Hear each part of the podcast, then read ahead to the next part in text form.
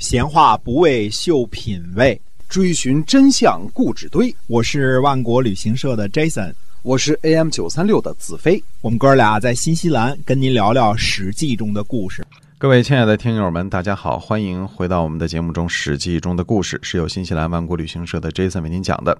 新西兰的万国旅行社，我们来请 Jason 给我们简单介绍一下。呃，咱们万国旅行社有哪些产品和服务，好不好？哎，对的，我们主要是做这个呃目的地成团啊，都是在新西兰本地成团的。嗯，那么南岛北岛呢，都每天都可以出团，但是呢，现在做的更多的是自驾游啊，自由行。嗯，大家呢自个儿想租个车啊，对吧？这种新新型的旅游方式啊，对，大伙儿都挺喜欢的。订个机票，订个酒店，对吧？租个车，还有呢就是。嗯，半自助游，半自助游呢，就是说我不是给你全包了早餐、午餐、晚餐啊，到时候你自己喜欢吃什么去吃什么，我们只是最基础的啊，酒店和车，嗯，帮您，就是指的这个不需要您自己开车的这种车啊，这就是既保证了大家方便，又给了大家最大的这个自由度哈。对的，嗯嗯。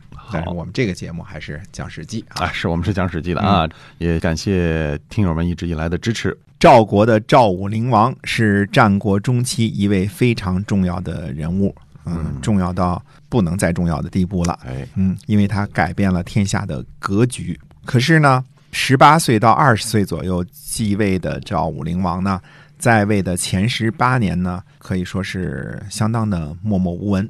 嗯，以至于历史上呢就没有什么太多关于赵国的记载。嗯，或者可以说呢，那个时候赵国呢是既不像魏惠王那样啊，前期强凶霸道，四处征战，也不是后来的魏惠王那样到处挨打，割地赔款。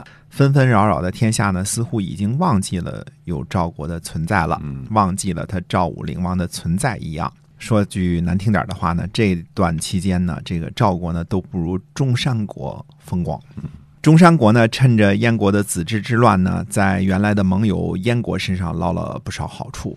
中山国呢，我们说脱胎于早期的咸鱼，春秋时期呢，咸鱼就是这个晋国的眼中钉、肉中刺。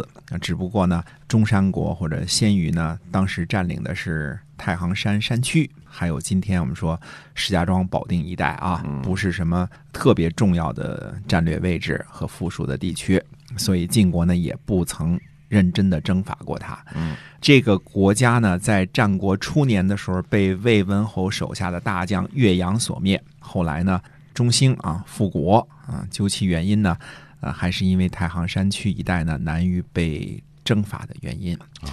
咸鱼翻身了，咸鱼，咸鱼，咸鱼啊，咸鱼，咸鱼也翻身啊，咸鱼也翻身。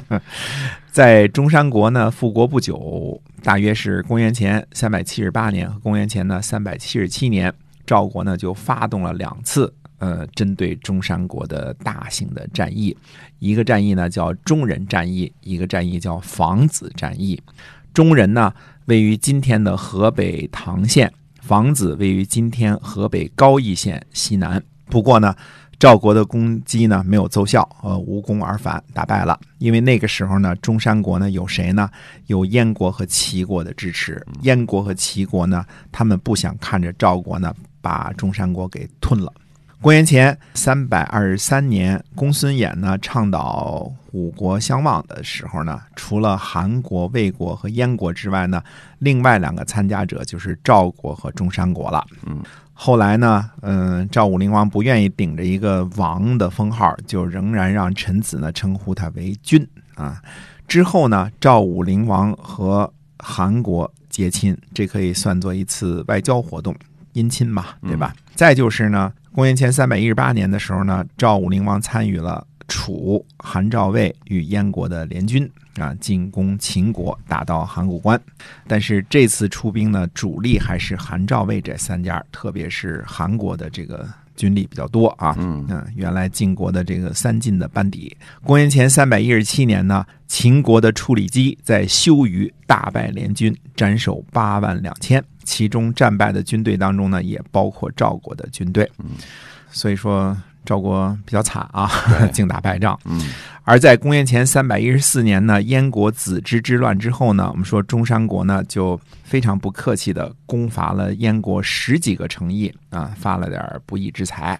所以说赵国早期呢还不如中山国风光的。在秦武王刚鼎绝膑之后，赵武灵王呢帮助护送在燕国做人质的秦昭襄王回国继位。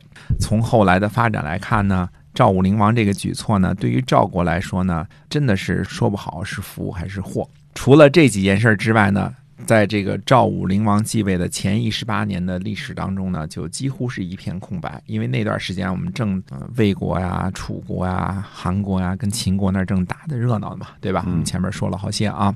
公元前三百零七年呢，赵武灵王召集肥义等重臣呢开会啊，一开呢就开了五天。要说五天，搁在今儿也是一个挺长的会了啊。会后，赵武灵王率领军队呢进攻中山国的房子城，结果呢被打的大败。所以我们说赵武灵王执政的前十八年呢，几乎可以用窝囊这个词儿来形容。打仗就败，没出过风头。那而且最难受的是呢，似乎对手都早已把他给忘记了。自以为卧薪尝胆多年，这个开了五天军事会议，带着兵去进攻房子，结果又被打的大败啊！白开了。这事儿呢，可能对赵武灵王呢触动不小。于是赵武灵王同学呢决定离开都城邯郸，出去呢考察一下。嗯，在自己的国家考察一下啊。赵国当时也是一大国啊，我们说河北和山西的北部、北半部啊。赵武灵王呢，率领群臣考察的地方呢，到达了赵国和中山国的边境，属于代的一部分，今天的河北玉县。北边呢，到了无穷之门，呃，这个呢位于河北的张北县。西边呢，到了黄河边上的山丘，等于赵国的国君赵武灵王呢，出去视察了一下本国的国土以及边疆。嗯，考察完了之后呢，赵武灵王召见谋臣楼缓。就谋划说呢，说中山国呀，在赵国的国境以内。赵国呢，北边有燕国，东边有东胡，西边有西胡、楼烦和秦国。如果赵国没有强大的武力做后盾，恐怕是要亡国的。为了避免亡国的结局呢，赵武灵王给出一个什么建议呢？嗯，就是著名的胡服骑射。我们这儿先解释一下啊，这四个字的这个词儿呢，它的构成呢不同于一般的汉语四个词四个字词组的这个构成啊。胡服和后边的骑射呢，既不是主谓关系，也没有谓宾关系，也不对称，所以呢，胡服骑射，我认为它的解释应该是胡服、胡骑、胡射，它是三个意思组起来的一个词组。也就是说，从穿衣服。到骑马到射箭都学习胡人啊，这个意思啊。如果把胡服和骑射当做两码事来解释，那这就显得不通顺了。这么这么放在一起是不合适的，对吧？无论古汉语还是现代汉语都不能这么放啊。这个四个字的词儿啊，因为赵武灵王在视察的过程当中呢，发现了胡人的很多的优点，所以他要改变这个赵国的习俗，学习胡人的这些个优点。胡服就是换胡人的衣服啊！原来赵武灵王首先想到的就是改动赵国的衣冠。嗯，考察了国家和边疆之后呢，得出的结论是要换衣服这么个细节。那为什么是换衣服呢？嗯，哎，我们前面说了，赵国呢是赵氏家族从这个晋国当中分裂出来的，而晋国呢是春秋时期国家的典范和样板，作为晋国最主要的臣子。赵氏肯定是教化的大族，而衣冠呢是礼仪的一个部分，是文明的象征。可是赵武灵王看到的是呢，胡人的这个短打扮啊，比起这个衣袖二尺二寸、大袖飘飘的这个中原中原的这个儒雅的衣服来说呢，打起仗来更加的灵活方便。嗯，他不会勾勾挂挂的什么哈，哎，把自个儿给牵绊住。是，他不是只是大袖飘飘的这个这个，你不是平常这个上朝啊、走道啊、行礼这个时候好看而已，很潇洒啊，打仗起来就不好用了。对的。